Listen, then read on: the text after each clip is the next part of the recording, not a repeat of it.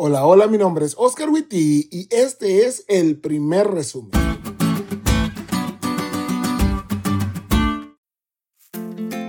Feliz sábado, amigos. Llegamos al final de la primera lección de este trimestre y la verdad, ¿cómo disfrutamos el inicio de esta lección? Pues empezamos con uno de los salmos. Es más, me atrevo a decir que el salmo más bonito de toda la Biblia, el Salmo 23. Así que como diría mi papá, sin más dilación, definitivamente esa es palabra del Señor. Comencemos con los puntos de la lección de esta semana. Punto número uno, experimenta al pastor. Hace un tiempo atrás leí una frase muy interesante que decía que no vemos el mundo como es, sino como somos. Eso quiere decir que las cosas las vemos según las experiencias que hemos tenido. Esto se puede ver en el concepto del amor.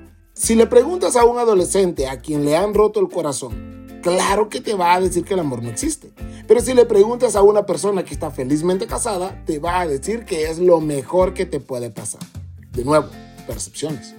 Y lo mismo pasa con nuestro concepto de Dios. A pesar de que Dios no cambia, nosotros sí. Y la forma como lo vemos también. Por eso, a pesar de que Él sea como un pastor dispuesto a cuidar de su indefensa ovejita, muchos lo ven como un Dios severo o distante. Por eso es que considerando que nuestro concepto está basado en gran parte por nuestra experiencia, vale la pena recordar las palabras del salmista. Prueben, degusten y vean cuán bueno es nuestro Dios. Y que nuestra experiencia nos guía a verlo como el buen pastor, el que con su presencia en nuestra vida suple todas las carencias. Punto número 2. Las sendas de justicia.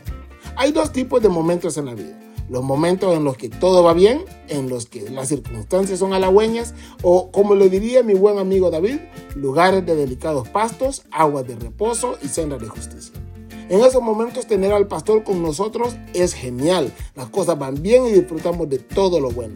Alabar en esos momentos es más fácil. Confiar en esos momentos también lo es. Pero en ocasiones tendemos a olvidarnos de su presencia.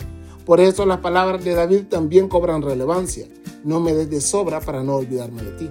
Ojo, disfrutemos de los tiempos buenos, son una bendición, pero que estos solo nos preparen para lo siguiente. Y punto número 3, los valles de sombra y de muerte. Dije que eran dos tipos de momentos en la vida, ¿eh? No solo son los buenos momentos, también son los difíciles, los valles de sombra y de muerte. Pero en realidad, ¿cuándo vemos mejor el cuidado y la protección del pastor que en esos momentos? Dios se convierte en un defensor cuando pasamos por los valles de sombra y de muerte, cuando nuestros enemigos quieren destruirnos. Y créeme que nunca estamos más seguros que en su presencia. Yo siempre regaño a Esther porque en la calle ella anda como si no viviéramos en Latinoamérica y no hubiera peligros alrededor. Pero su respuesta siempre es la misma. Yo sé que cuando voy contigo no tengo nada de qué preocuparme. Tú me vas a cuidar. Puedes andar sin miedo a nada, ¿eh? Aunque en el valle de sombra y de muerte se junten tus enemigos, tú vas con el pastor. No te preocupes, Él te va a cuidar.